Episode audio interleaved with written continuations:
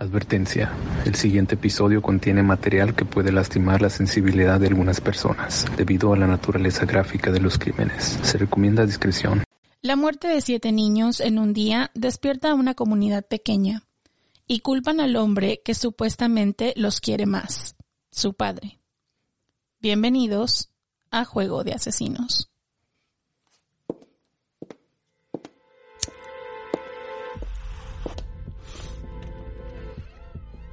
No, no, no, no, don't do it.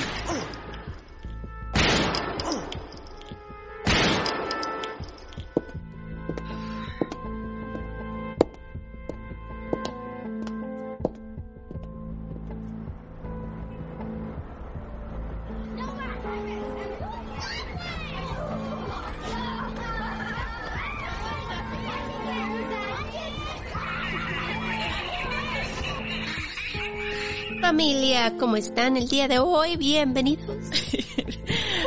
Hello. Hey, bienvenidos a la cuarta temporada, chicos. Esperamos que estén súper bien. ¿Qué tal te fueron en las vacaciones, Marta? Um, así, así. De veras que vamos a hacer un t-shirt que diga así, así. Sí, deberíamos de. Me enfermé otra vez. Ya. Yep, Ya. otra vez. Yo estuve, ¿Y tú? Fíjate que no me enfermé otra vez, pero sí estuve bastante flojita en, la- en las vacaciones. Ajá. Oh, oh. No hice mucho. Casi nada hicimos. No, yo creo que me la pasé, fue de esas vacaciones que, o sea, seguimos trabajando, obviamente, pero am, como del podcast y de research y de grabar y de editar. Ya, fue una vacación. Sí, sí, esta vez sí me tomé bastante, creo que me tomé casi la semana y media, sin hacer nada. O sea, fue de que, "Mm, mm, no voy a tocar la computadora. Not today. Not today. Y creo que fue bueno. Ya. Me agradó. Año Nuevo estuvo muy divertido. Oh, yeah. Año Nuevo estuvo súper divertido. Nos la pasamos muy bien. Así que esperamos que ustedes también hayan tenido un, un- Excelente Año Nuevo. Sí. Vacaciones, lo que sea. Sí, que hayan pasado bonito tiempo. Even y si no tuvieron vacaciones, pero estuvieron libres, lo que fue las holidays, pues qué bueno, ¿no? Y cuéntenos en los comentarios, como siempre, cómo les fue, qué hicieron, qué les trajo Santa, el Yeah. niño Dios, no sé quién más, los reyes. All right. Ya, quien sea que les traiga A regalos. quien celebren. Sí, díganos qué les trajeron, qué fue lo más bonito de sus vacaciones, déjenos saber en los comentarios. Y vamos a recordarles como siempre que no se les olvide seguirnos en las redes sociales, aparecemos como Juego de Asesinos-podcast. Y si no compraron nada en nuestra tienda, pueden hacerlo ahora porque aún está abierta. Así que corran a ver qué encuentran ahí. A lo mejor la camisa de así así. Así, así. También no se les olvide, am, si nos están siguiendo aquí en Evox, darle al, al botón de suscribir y darle corazoncitos y dejarnos un comentario, aunque sea un emoji o cualquier cosa. Eso nos ayuda muchísimo con el algoritmo y es muy importante para el podcast. Yes, please. Por favor. Ahora que ya regresamos, para que ojalá no se nos hayan ido. Ya ahí regresamos, como les dijimos. Hierba mala nunca muere. Eso. También no se les olvide que tenemos ah, episodios extras en nuestras mecenas, así que si quieren escucharlos, por favor, vayan a Evox y por solo un poquito al mes pueden escuchar las extra episodes que tenemos por ahí. Y mil gracias a los que nos están apoyando aún ahorita. Ustedes son los mejores. Gracias por su apoyo y gracias por estar ahí por, para nosotros. Sí, muchísimas gracias a todos, de verdad, que hacen que nuestro sueño se haga realidad. Yes, thank you. Y ahora sí, como siempre, volvemos a las mismas. Un pequeño recordatorio. No somos profesionales, No somos locutores, ni narradoras, ni investigadoras, ni abogadas, ni policías. ni especialistas de ningún tipo.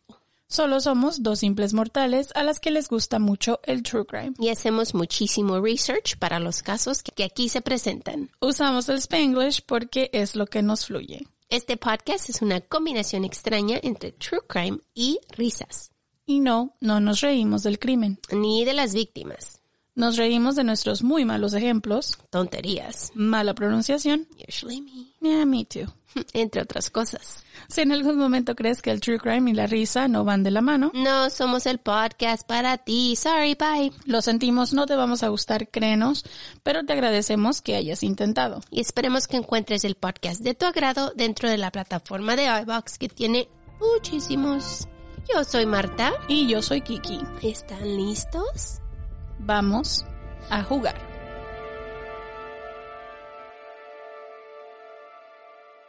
James conoció a Annie Mae en 1950 y James dijo que cuando la miró me sentí débil. Me enamoré de ella. Así que la pareja decidió mudarse a Arcadia, Flor- Florida, después de casarse, pues para mejorar su vida. Y los dos comenzaron a trabajar en una granja de naranjas, porque ustedes saben que Florida tiene muchas naranjas. o es lo que he escuchado. Yo también. Trabajaban horas muy largas porque pues poco después de casarse decidieron crecer su familia. James Joseph Richardson y Annie Mae eran una pareja entre comillas normal, que tenían siete niños. Betty de ocho, Alice de siete, Susie de seis, Doreen de cinco, Vanessa de cuatro, Diane de tres, James Jr. de dos.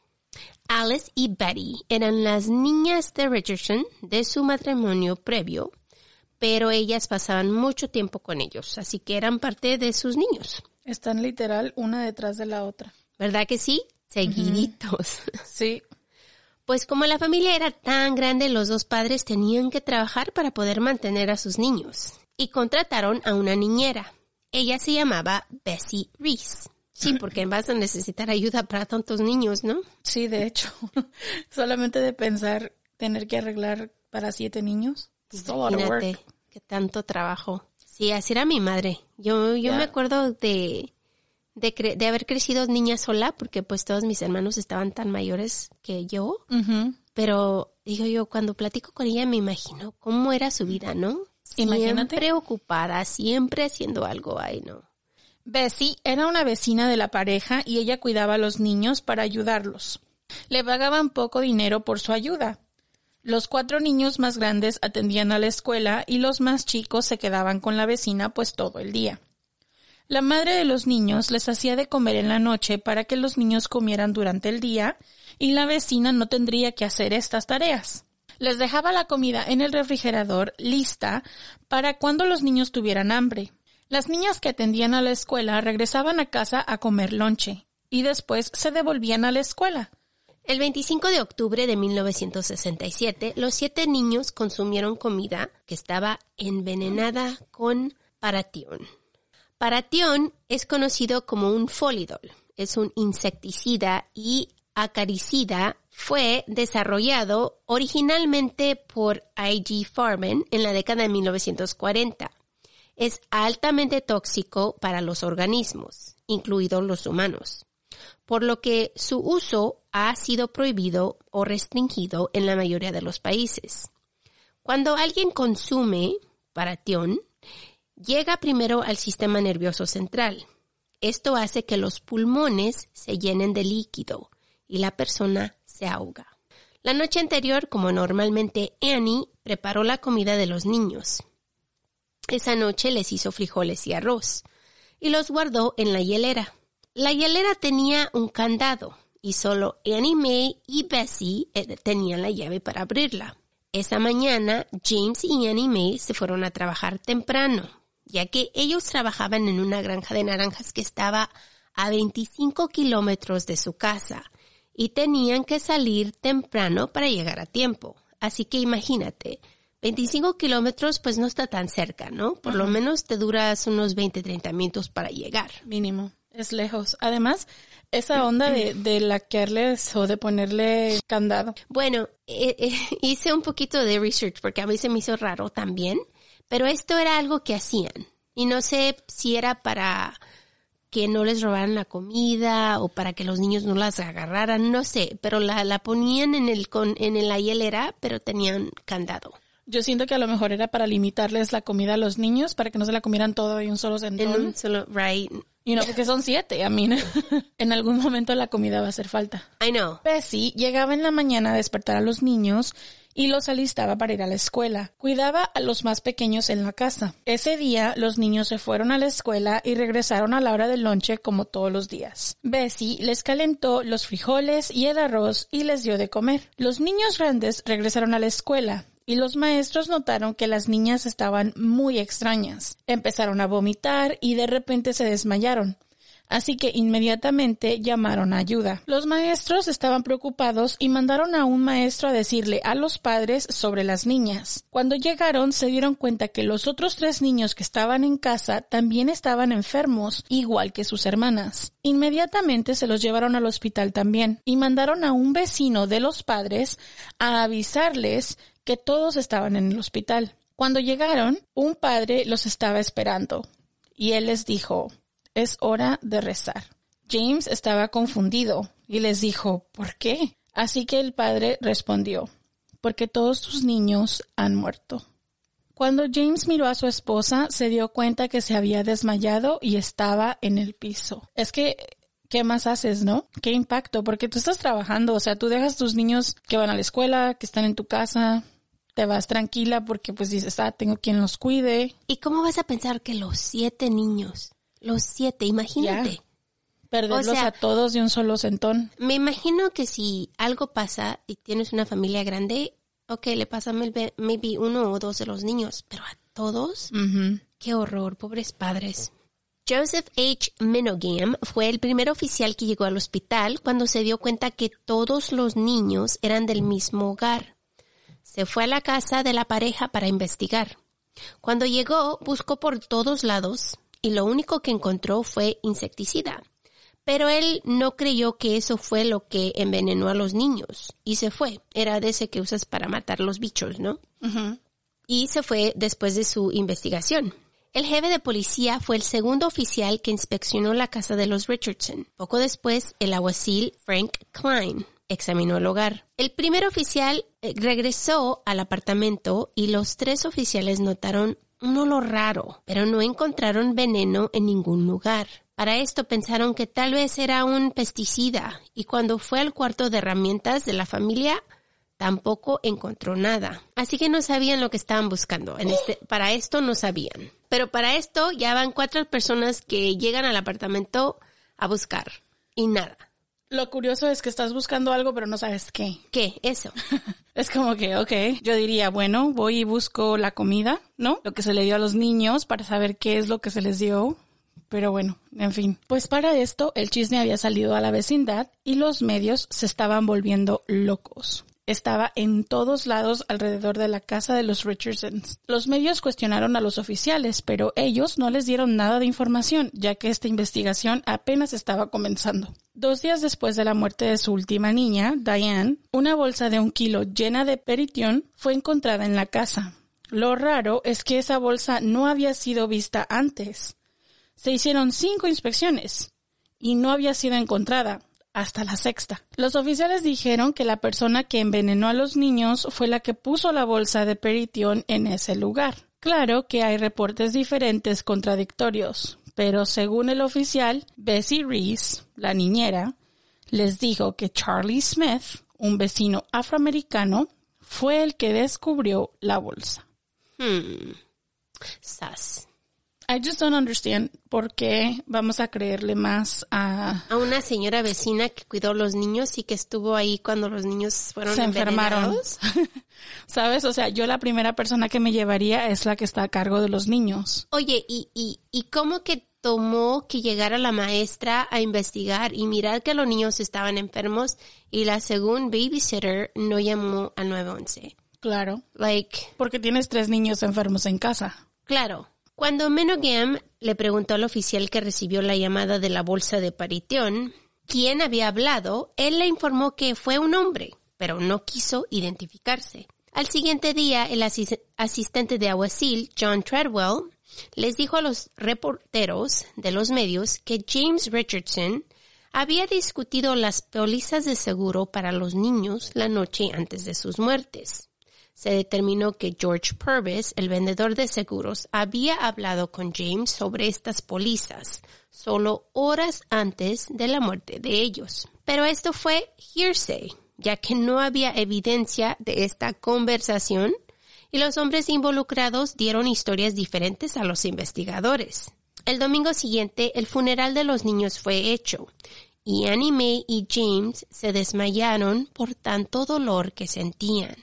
Imagínate estar en el velorio de tus niños, estás dolido, estás con tanto sentimiento que hasta se desmayan. Y confusión, o sea, imagínate el grado de, de confusión de, llegar y decir todos los siete, ¿sabes? O sea, es como no te da tiempo de, de, de sentir like el dolor y, y de, de manejar lo que es la pérdida de alguien, sino que es como todos los siete los tienes ahí. You know? It's like tu, tu vida entera acaba de destruirse. Cuando miré la foto de, la, de, de los niños, era una cosa tan fea. Es que qué triste, imagínate. Que miras las siete cajitas en línea Ah. y digo yo, qué triste, qué triste como padre tener que hacer esto. Ya, imagínate, además el mismo día, los siete a los niños. siete niños. Es lo que te digo, o sea, ¿a cuál de todos haces grieving for? You're losing them all at once, todos a la vez. It's like, no te da tiempo de, de ni de procesar pensar. ni Proce- nada. Pues las revistas nacionales de televisión y radio estaban llenas de datos sobre el funeral de los niños. Eso puso al alguacil del condado en alerta y a la estación de policía recibió mucha atención. Todos querían respuestas y se preguntaban por qué no tenían nada después de tantos días. Muchos dicen que el jefe del alguacil decidió hacer algo para que todos lo miraran como un héroe. Mm. Tenía que tener a alguien a quien culpar.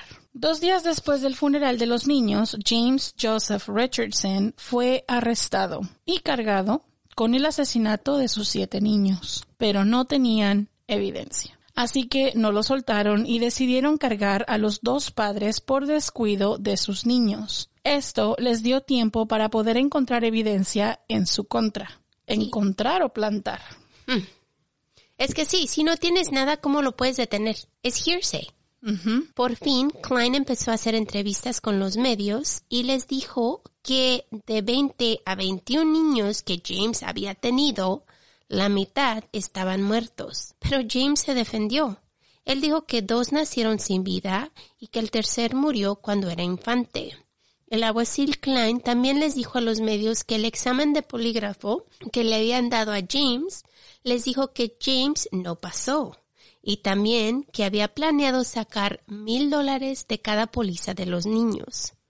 Hasta encontró a dos compañeros de celda de James que según él le dijeron que James había confesado a los asesinatos de sus niños. James no fue el único que tomó el examen de polígrafo, también su esposa, y también dice el aguacil que ella falló. Según el juez, él dijo que James sabía que sus niños habían sido envenenados y que por eso él era culpable. Again, solo lo está culpando y no tiene nada de evidencia. Además, el hombre estaba a veintitantos kilómetros de la casa. ¿Cómo? Ajá.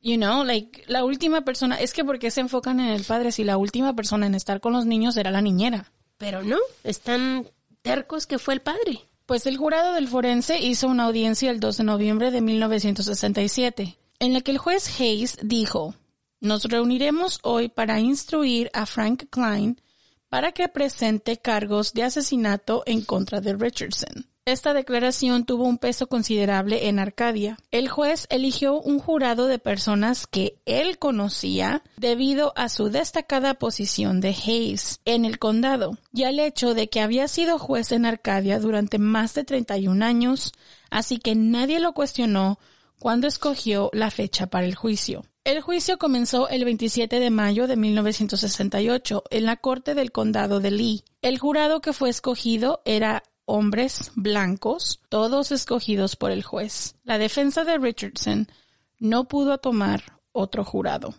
Y es que el, el juez no le, no le dio ni tiempo. Cada que querían cambiar de jurado, cada, agarrar personas diferentes, no, y no, y no, y no. This is why, this is, esas son las cosas que me hacen encabronar, porque se supone que cuando vas a un, a un juicio, Tienes tienes, que que tener tener peers. peers, gente que es igual que tú, que proviene probablemente de las mismas circunstancias que tú. Pero si un juez está escogiendo el jurado, lo primero que se me viene a la mente es gente blanca, gente con dinero y gente que él conoce, que no a lo mejor van a darle la mejor sentencia a la persona que está haciendo haciendo A un hombre af- afroamericano. afroamericano. Like jamás, jamás en la vida vas a tener una sentencia correcta cuando tienes un un grupo de personas que tienen más poder que tú. Like that doesn't make sense. And obviamente este señor no tiene ni siquiera evidencia física como para decir, "Oh, bueno, tengo un caso que vale la pena." No, no tiene nada. Nada. John S. Robinson fue un abogado blanco de 30 años. Él fue el abogado que le tocó a Richardson. Robinson estaba preocupado ya que los medios estaban locos por la historia. Esto no era bueno para su cliente. Creía que el caso se estaba manejando de manera injusta, ya que el juez afirmaba constantemente que Richardson era culpable. Es que prácticamente lo están sentenciando y ni siquiera ha ni entrado a siquiera ha juicio. entrado a juicio. Él inmediatamente contactó a familiares y amigos de James y les dijo que los necesitaba, que necesitaba su ayuda para que hablaran sobre James y qué tal de persona era él. No podía creer que él asesinó a sus niños. Robinson también contactó al NAACP, el que es National Association for Advancement of Color People o la Asociación Nacional del Avance de Personas de Color, para pedirles ayuda, explicando que tal vez un abogado de color sería mejor para la defensa de su cliente. Pero Richardson le dijo que no, que él quería que él lo representara. Y así sabes, fue. hasta cierto punto entiendo de dónde viene Richardson, porque él dijo, yo soy la persona de color, pero mi abogado es blanco. Ujú. So quizás blanco enfrente de blancos Tal me van a más. escuchar, ¿no? Like, quizás algo pueda ser de mi ayuda, vaya. Bueno, y, y para él Robinson estaba ayudándolo muchísimo, estaba tratando de sacarlo de esta Claro, de claro. este lío, ¿no? O sea, era buen abogado, pero a la, y a la misma vez, aparte de ser buen abogado, o sea, él también tenía que evaluar qué tanta, ¿cómo se dice esa palabra? Poder. No poder, pero es que, o sea, qué, qué tanta credibilidad iba a tener enfrente de este jurado Right. y enfrente del juez, ¿no? Porque son, es gente blanca, o sea, te tienes que poner a pensar en estas cosas. En los sesentas, los abogados de color no eran algo, Ah, no eran comunes. comunes. Era algo muy extraño porque obviamente, pues, no sé, o sea, eh, hemos avanzado, pero no hemos avanzado tanto y en ese caso y en esos tiempos era como que a lo mejor tener un abogado de color no le funcionaría. Y él lo pensó de esa manera. Y hablando de casos así como ese, si han visto, no sé si has visto la película de Just Mercy. Yes. It's really good. Así que chicos, si quieren ver algo que tiene que ver con abogados de color y gente de color acusada racismo. injustamente, Ujú. racismo en Estados Unidos, vean esa película, es muy buena. Cuando Robinson habló con su cliente, él le dijo que él no asesinó a sus niños y que él los quería muchísimo. También le dijo que el alguacil Klein lo maltrataba y que le decía the N-word. Términos despectivos y que era muy rudo con todo, con él todos los días. También le dijo que se comportaba mejor con él si él confesaba que era el asesino de sus niños. Pero Richardson le dijo que él nunca los dañó y que no los asesinó. Arnold Washington, el hombre de la celda de al lado de James, le dijo que Klein puso un listening device o un micrófono en su celda y le dijo que si hablaba con James, que lo hiciera muy cerquita del micrófono, para que así confesara y poder reducirle la sentencia.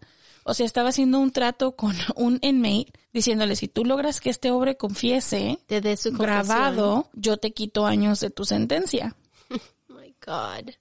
Talk about misconduct. No kidding. Cuando Robinson se dio cuenta de esto, encontró el micrófono y se lo llevó a Klein. Imagínate que tu abogado encuentre el micrófono y luego se lo lleve al así. Y decirle, hey, is this yours? ¿Este es tuyo? ¿Tiraste algo? Robinson solicitó un recurso de habeas corpus después de examinar las pr- pruebas disponibles y de no encontrar nada sustancial que pudiera indicar que Richardson era culpable. Luego impugnó la fianza que se había establecido que comenzaba a 100 mil dólares. Después de la negociación, la fianza se redujo a 7.500 dólares y así Robinson pudo hacer que Richardson fuera liberado bajo fianza. Pero justo antes de salir, James Weaver y James Cunningham, los compañeros de celda de Richardson, le avisaron al juez que él les había confesado que había asesinado a sus niños. Así que el juez le quitó la fianza y James permaneció en la cárcel. Pero cambiaron la corte del juicio a otro condado. Robinson trató de cambiar la fecha del juicio, pero el juez se negó. And this is why. And this is why las confesiones de otros inmates no son tan válidas en corte. ¿Y cómo vas a usar la confesión de otro inmate? It's hearsay. ¿Por No qué están estas personas en la cárcel? ¿Por buenas gentes? Sure. ¿Por contar la verdad? sure. ¿Y luego les vas a creer? I mean, I don't know. Esta es, esta es la razón por la que muchas veces no, los informantes de las prisiones no cuentan. Ay, Y qué bueno, porque si te imaginas, o sea, el impacto que tiene la voz es de que no son creíbles. está diciendo la mentira. Pues durante el juicio, el acontecimiento más sensacional fue cuando Klein afirmó que había pruebas de que al menos tres de los hijos de Richardson habían sido asesinados en otro condado y que los otros tres habían enfermado pero no habían muerto. Bessie Reese dio pruebas de que dividió la comida en siete partes iguales. Una vez que los niños volvieron a casa de la escuela a las 12 de la tarde, Treadwell, que estaba llevando a cabo el interrogatorio de Reese, estableció que ella estaba en libertad condicional en ese momento, pero no preguntó por qué cargo había sido condenada. Treadwell no quería que el jurado se enterara de que estaba en libertad condicional por haber asesinado a su marido.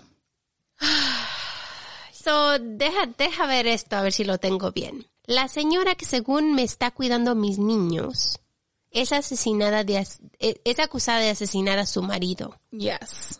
Pero por una razón u otra no quieres que se den cuenta de eso para que no la culpen a ella de asesinar a los siete niños. Ok. cuando ella fue la que dividió la comida en siete partes y, casualmente justo después de que ella alimentó a estos niños, enfermaron y murieron. Ya. Ok. Ok. Legit. La tengo. Yep. Ok. Ya. Sounds like strong Makes evidence. sense. No se hicieron otras preguntas sobre su participación en la preparación de la comida. Cuando se le preguntó acerca de cómo encontraron el saco de paritión, Reese se volvió más específica, afirmando que Charlie Smith quería buscar el saco y que fue directamente al cobertizo, sacando una tabla de la ventana y descubrió el saco. Oh, wow. What an investigator. Y casualmente tú sabes que eso pasó. Like, Oh. you were the one who knows what happened. Yeah, porque tú lo escondiste ahí. Lo que implica que Charlie Smith tenía conocimiento previo de él y la ubicación del paratión. Entonces una mujer, una mujer desconocida los vio recuperar este saco y ella fue la que llamó a las autoridades. Right, because you need that third person who sees you doing it. So you're like, see, I didn't do Yo no lo it. hice, ella lo miró. Yeah, look, see, she's watching me now. Ella me está mirando que yo estoy sacando esto de acá. Charlie Smith estaba en la sala del tribunal, pero nadie le pidió que testificara en ese momento. Hmm. I swear. Sus much? I just want to punch someone. Not me. Esto me hace, me hace enojar porque no entiendo en qué carajo momento no se les ocurre llevar la investigación a esta señora. O sea, ni siquiera fue sospechosa, ¿me entiendes? No, para nada, ni siquiera la miraron así. O sea, los investigadores es como, like, ni siquiera fueron a la academia, güey. Porque es, like, basics. Basics 101, la 1, 101. La última persona que lo vio con vida es el sospechoso número uno. Y la última persona que les dio la última comida cuando fueron envenenados. It, it's like, está ahí y ni siquiera, o sea, ni siquiera fuiste bueno para decir, oh, espérame, déjala agarro un poquito y, y le pregunto, le hago unas cuantas preguntas, veo qué pedo, a ver si tiene las manos sucias, a lo mejor tiene hasta caca en las manos, qué sé yo, y ya de ahí hago mis teorías de que fue el padre que está a 26 kilómetros de la puta casa. Like, it just makes no fucking sense. Te dije que te ibas a enojar. Te dije. you know what's wrong with this. Y, y lo puedes ver y es como, imagina, yo me imagino la frustración de, de este señor. De su, ¿sabes? de su esposa. yo me, de él, yo me imagino, o sea, yo veo la, la, la- estar sentado en una celda, y sabes, encerrado completamente, porque obviamente cuando estás en una celda no salen por tantas horas, tienes como un par de horas de distracción y el resto estás encerrado con tus pensamientos. En medio de un grieving de siete hijos y todavía tienes que sacar fuerza, valentía, coraje para ir y pelear tu caso con gente que no te está escuchando, que ni le que importa Desde el principio te hicieron el culpable sin escuchar sin nada. escuchar nada. de lo que tenías que decir. O sea, ni siquiera, o sea, yo digo, no puedo comprender, eh, esas cosas son las que me dan coraje porque digo, es- tienes a esta persona sufriendo en la cárcel, pensando todos los días en su familia, pero también al mismo tiempo es como, no me puedo dejar caer ahorita porque tengo que ponerme seguro de que salgo de aquí. El siguiente testigo fue Gerald Purvis, el vendedor de seguros, y él afirmó que había llamado a la casa de Richardson el día 24. No se determinó si fue invitado o solo solicitó una puerta en puerta. Purvis testificó que habló con, con Richardson sobre los planes familiares, pero Richardson no pudo pagar los pagos necesarios. Así que ni siquiera tenía pólizas para los niños. No tenía, ¿ok? He couldn't pay. No podía pagar, así que no tenía pólizas. Esto, ok, tal vez, y fue una de esas cosas que este hombre llegó a tocar en la puerta y decirle, oiga, señor, estoy vendiendo pólizas, ¿quiere comprar?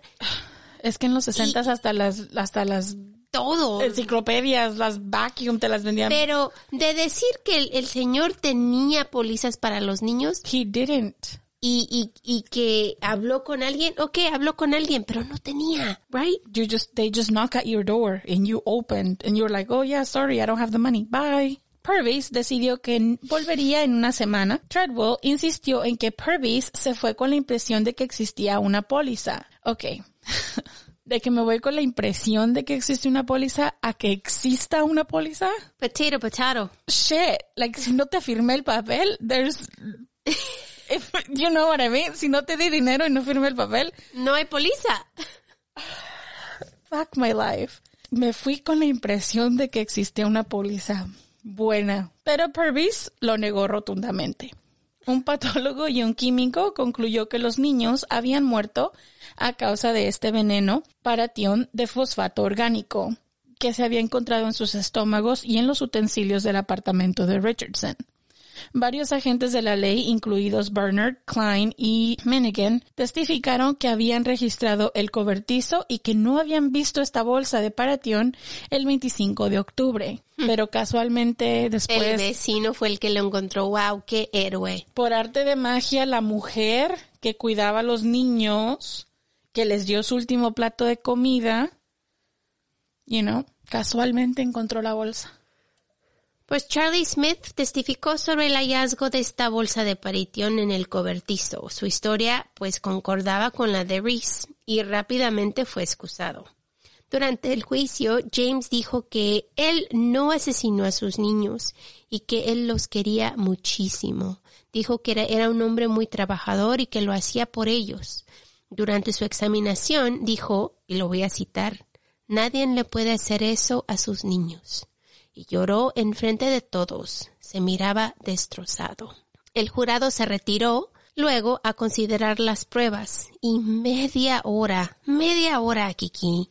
Después, el 31 de mayo de 1968, regresó con el veredicto de muerte con premeditación a manos de James Richardson y partido o partidos desconocidos. Does it really surprise you though? No, No me 30 sorprende. minutos es nada más por, por hacer la cara de salir. Por llenar el papeleo, Marta. Ándale. Por llenar el puto papel que te piden que llenes y que firmes cuando an- vas a dar la, la... Pura mierda. Eso es todo lo que es. Es solamente vas adentro, firmas el papeleo, lo pasas de lado a lado, estamos todos de acuerdo, Simón, vámonos ya.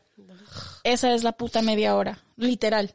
Porque este señor estaba condenado antes, muchísimo antes de entrar a su juicio. Oh, sí, mucho. Pues los miembros del jurado recomendaron la pena de muerte para Richardson. Claro que sí, ¿por qué no? El juez Hayes arrestó a Charlie Smith como testigo material y le fijó una fianza de dos mil dólares. Ningún otro testigo fue encarcelado. Después de escuchar esto, el oficial Barnard dijo que no había caso contra Richardson por falta de evidencia. Qué coraje. Acuérdese, Barnard es el oficial de policía. Y si él dice que no hay caso por falta de evidencia, pero aún lo culparon, come on.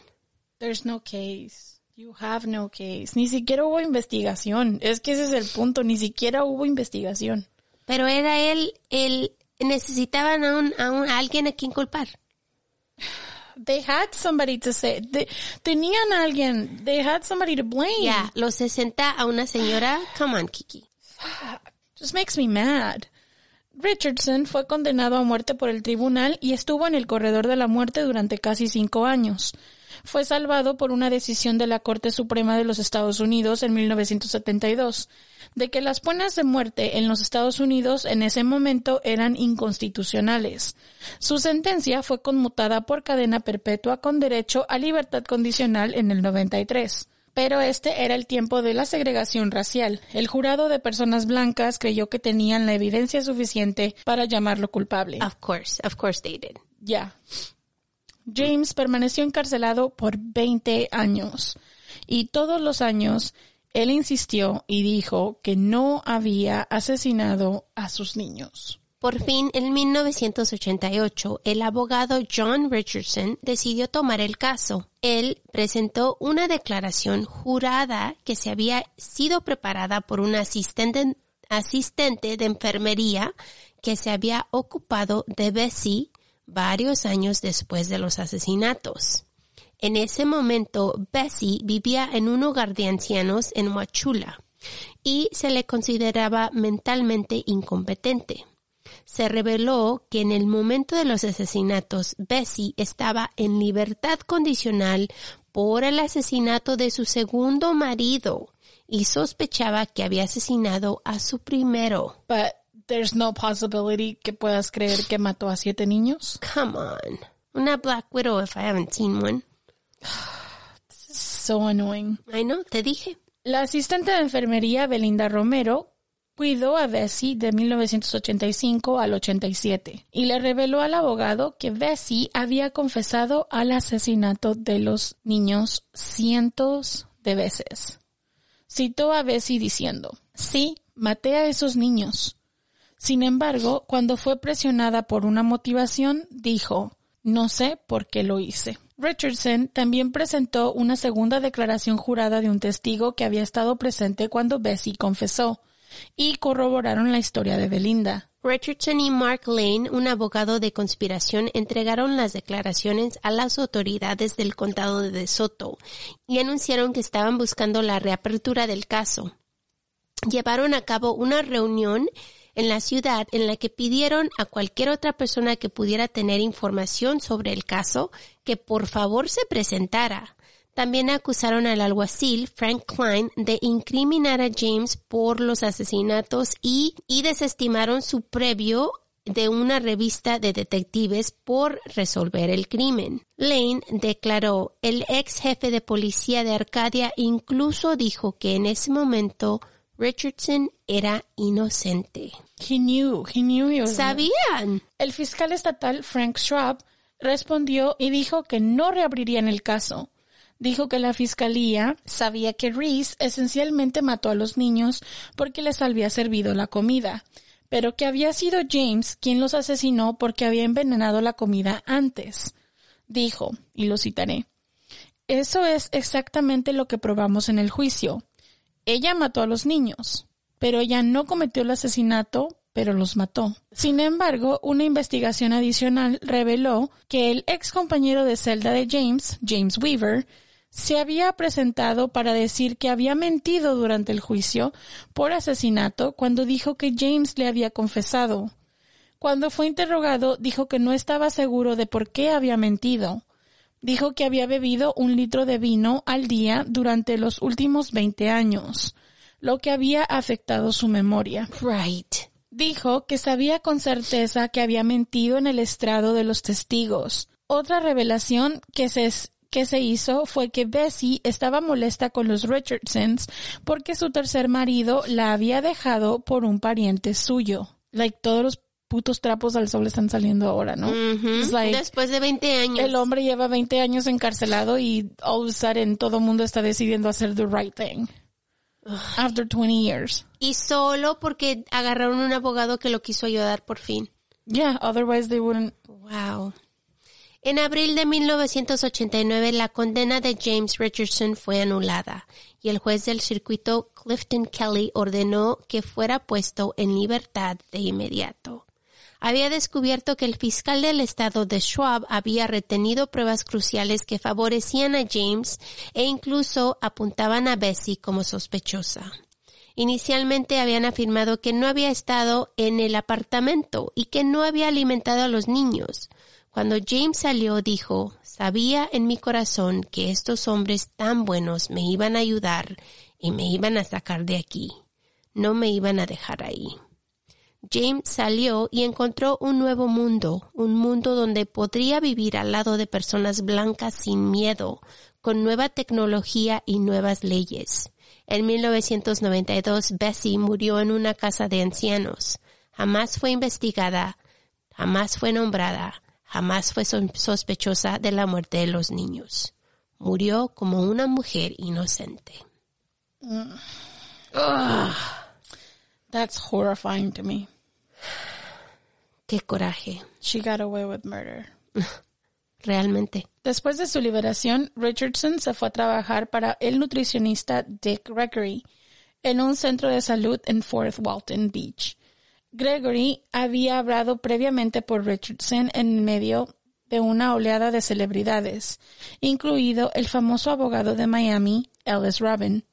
Presentó una demanda en contra del condado de Soto por su enjuiciamiento injusto y llegó a un acuerdo con 150 mil dólares. El 25 de agosto del 2008, después de que sus reclamos legales fueran rechazados con base en el precedente de inmunidad procesal, Richardson presentó un reclamo bajo la Ley de Compensación por Condena Injusta de Florida, que proporciona una compensación por encarcelamiento injusto de 50 mil dólares al año. Qué bien merecido lo tenían, ¿eh? Pobre señor. Mientras tanto, Richardson había sufrido una serie de contratiempos tras ser liberado de la cárcel. Terminó el trabajo con el balneario y sufría graves problemas cardíacos que atribuyó a la alimentación en la prisión, la mala atención médica y el estrés constante. Había sido operado en el corazón abierto en la prisión. Él y su esposa, que pues había, le había sido leal durante el parte del tiempo que estuvo él en la cárcel, finalmente decidieron divorciarse. El acuerdo del condado fue para pagar los costos de sus abogados locales mientras que Richardson había estado en prisión durante tanto tiempo que se convirtió en elegible para el seguro social, porque si no trabajas no te van a dar seguro social. Imagínate, 20 años en la cárcel sin nada, pobrecito. En agosto de 1995 sufrió un infarto en su casa de Jacksonville. Fue trasladado, en avión con un viejo amigo, el experto en medios Steve Jaffe, a Wichita, Kansas para recibir tratamiento de emergencia por parte del cardiólogo Dr. Joseph Galicia, un amigo de Jaffe. Galicia realizó un angioplastia y le ofreció a Richardson un trabajo como cuidador en su rancho en el 2013. En el 2014, el gobernador de Florida, Rick Scott, promulgó el proyecto de ley 227 de la Cámara de Representantes que proporciona una compensación a una persona encarcelada injustamente que fue declarada culpable y sentenciada antes del 31 de diciembre del 79 y que de otra manera se extenta a de otras disposiciones estatales de compensación porque el caso puede haber sido revocado por una revisión de un fiscal especial y no de Prosecchi en lugar de ser revocada por un tribunal. La ley está tan circunscrita que es probable que Richardson sea la única persona elegible para una compensación en virtud de ella. Se esperaba que le concedieran 1.3 millones de dólares. En el 2016 recibió su primer cheque para una indemnización por un total de 50 mil dólares por cada año de su encarcelamiento injusto. En el 2015, un documental sobre la historia de Richardson salió llamada The Simple Passes, donde se cuenta la historia. James tiene 86 años y vive su vida día a día.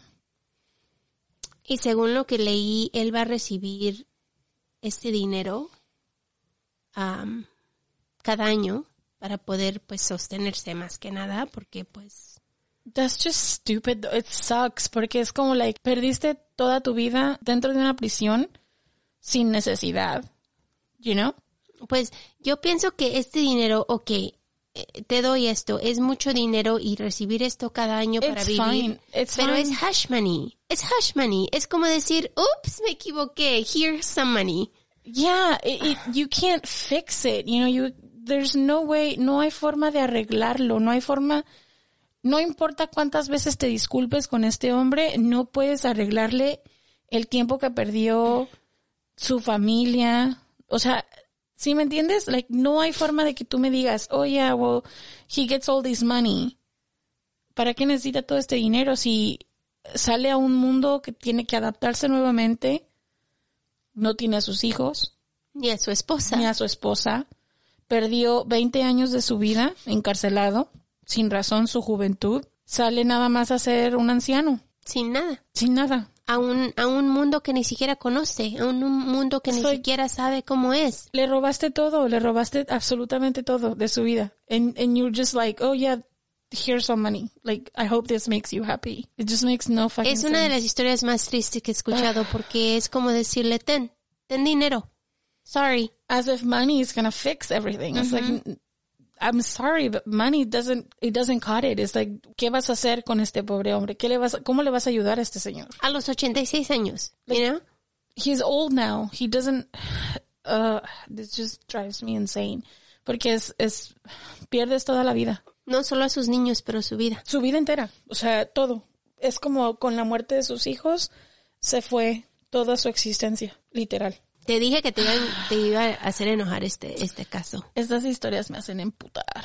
Porque realmente es una persona que no mereció estar ahí. No, he wasn't even there. Ni siquiera estaba en la casa. O sea, es más, ni siquiera preparaba la comida. O sea, todavía dijeras, era el que cocinaba. Bueno, te tomo, ¿no? Pero, o sea, ni siquiera tocó la comida de los niños. O sea, en ningún momento estuvo cerca de esto. Era como que nada más fue como, ah, se nos ocurrió que él podía hacer y ya. No leí mucho de su madre, de los niños, pero me imagino que también ella ha de haber estado tan triste Pues, toda su vida. Imagínate, pierdes tus niños y luego aparte tu esposo está encarcelado. Y obviamente ponte a pensar, a lo mejor en, en, en su mente tuvo que haber tenido momentos donde no, maybe sí lo hizo, no, maybe no lo hizo. ¿Sí me Claro, o entiendes? sea, ¿cómo no vas a de pensar duda eso? y de, Dudas. y de, y de, sí sabes, porque por mucho que, que ella amara a esta persona, siempre te va a vas a tener esa como posibilidad de que qué tal que sí fue y qué tal que yo estoy pensando que no y sí, sí lo hizo. O sea, destruyó la vida de, de esta familia en completo, sí. O sea, no es nada más, porque cuando una persona va a prisión no se destruye nada más la persona que va a prisión, sino todo lo, su alrededor y su entorno. Y yo me pongo a pensar así en, en, en que ellos tenían amor, ellos tenían a la familia, ellos tenían pues felicidad, pero cuántas veces, así como, como madre que eres, no te enfada tu chiquillo que a veces dices, ay, hijo de su madre, y, y, y dices cosas que pues no son verdaderas, solo lo dices por decirlo, ¿no? Y me imagino que ella ha de haber pensado, oh, las veces que dijo esto, que, que los niños eran bien enfadosos, o las veces que se enfadó por esto. O sea, me imagino que ha de haber estado pensando en todas las veces en las Yeah. que él se perdió la cabeza por un segundo y Es dicho, que- a lo mejor lo hizo. evalúas, evalúas Todo. cada segundo de la vida, o sea, cada segundo, cada cosa, cada, lo vas a evaluar de nuevo porque tienes que pensarlo, o sea, yo no me imagino una persona no pensando, oh, it's a possibility, No, es- especialmente cuando estás fuera, ¿sabes? Pero, no sé. Y más que tú sabes que una muerte de un niño es una cosa tan triste para una pareja y te puede destrozar como pareja. Sí. y para tener siete niños y tu All esposo gone. y tu esposo en la cárcel y tú pensando lo peor. Oh, qué triste. Pobrecito señor. De veras que sí, fue una de las historias más tristes, Más tristes. que he hecho. This is sad. Ujú. It's really, really sad. No solo me da coraje de lo que pasó a este hombre, pero también así que si le dan dinero, ok, pues Yeah, you give lo tenía bien merecido porque pues Yeah. qué más. Yeah, I mean, si no Por le lo puedes menos- dar otra cosa, I guess you give him money. Pues ojalá y viva su vida, lo que le queda, pues a gusto y, y Tranquilo. tranquilo y pueda usar este dinero para ayudarse. y ya. Pues qué más. Because happy, I don't think he'll ever be. No, jamás lo ha sido y jamás lo será. Pobre señor. Ay, No. Bueno, familia, Hmm. los dejamos aquí. Cambiamos un poquito de tono para porque esta historia fue muy pesada. Bienvenidos a nuestro segmento llamado La humanidad aún existe. Vamos a terminar nuestros podcasts largos con una historia feliz porque hay ocasiones en las cuales nos olvidamos que la humanidad aún existe. Si quieren compartir su historia, por favor, mándenla a nuestro email, juego de asesinos, ka a gmail.com o por mensaje en Facebook o Instagram.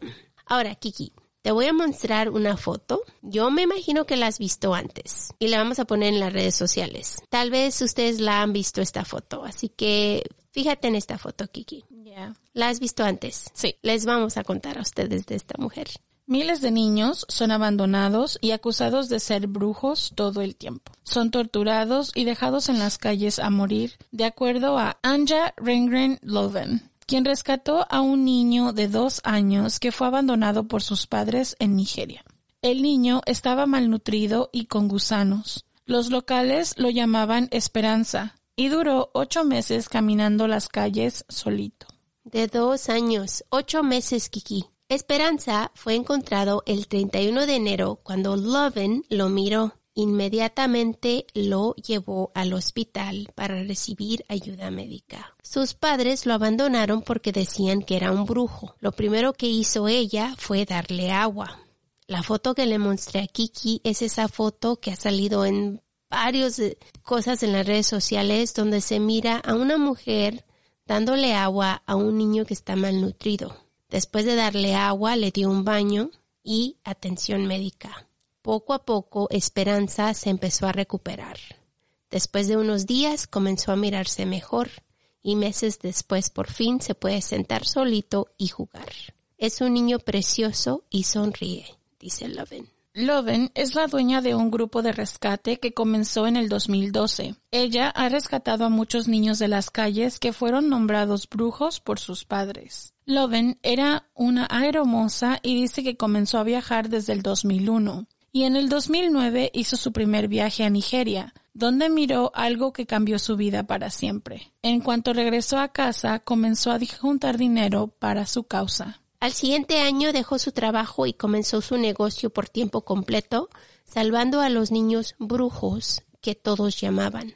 En el 2014 abrió un orfanato en Nigeria y se compró un pedazo de tierra donde ahora tiene un hospital, una escuela y su casa. Su centro ahora tiene 100 niños. Los niños reciben cuidado, amor y sobre todo seguridad. Ahora tienen conferencias donde ella gana dinero para seguir realizando su sueño. Trabaja en Denmark y Nigeria y es la mujer más buscada para las conferencias el día de hoy. Así que les vamos a poner esta foto para que vean de lo que estamos hablando. Me imagino que ustedes la han visto esta foto mil millones de veces, sale por todos lados. Es una foto, foto tan triste porque se mira a un niñito chiquito que ella le está dando agua. Es, es una, es una escena tan triste y es algo que todos miramos y, y pasamos, ¿no? O sea, cuando la miramos en las redes sociales le damos Scroll. scroll porque pues la hemos visto tantas veces, pero por fin tenemos su historia, así que ojalá les guste porque ella es una, una mujer increíble y, y necesitamos personas como ella en el mundo para ayudar a estos niños porque es tan triste que sean tirados a la calle como si fueran animales. Pero algo real, ¿no? pero algo real. Que ojalá les guste la historia. Les vamos a poner la foto en las redes para que la conozcan. Es una foto icónica. Me imagino que muchos la hemos visto. Yo creo que sí. Así que familia, mil gracias por llegar aquí con nosotros. Hemos terminado nuestra historia. Si han llegado hasta aquí, déjenos un, Un water bottle. déjenos agüita, una botellita o agua, Una gota. una gota. para, de- para decirnos que han llegado aquí y mil gracias por regresar con nosotros a la cuarta temporada, como dice Kiki. Los queremos muchísimo y mil gracias porque sin ustedes No estaríamos aquí. nos vemos muy, muy pronto. Que descansen. We love you guys. Bye. Third season, here we are. Fourth, Marta. Fourth. Uh, woohoo! Fourth season, here we are. Fourth. Cuarto. That was third. We just closed the third. Yeah. I thought it was third. Uh, uh, girl, we started 2019. We're going on our third year. This will be edited out. For some reason, I keep thinking it's third.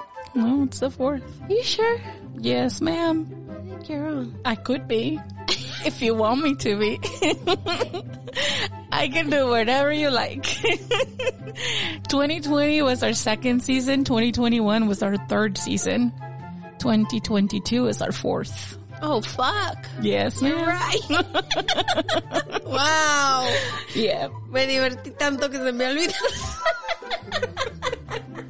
You have forgotten qué season éramos. Shit. Que Esparatión es conocido como un folidol. Es una, es un insecticida. Acaricida. Es un insecticida y acaricida organofosforado. Porque es erga. Es un insecticida y acaricida organofosforado. Why? Organofosforado. Why did you give yourself such a hard work? I don't know. okay, do it again. Órgano fosforado. Fue desarrollado. no, Girl. Shh. you drunk. Go home. fue desarrollado. Desai. Desarrollado. Desarrollado. Okay. Joseph H. Minogam. Okay. Qué bueno que no te di el nombre.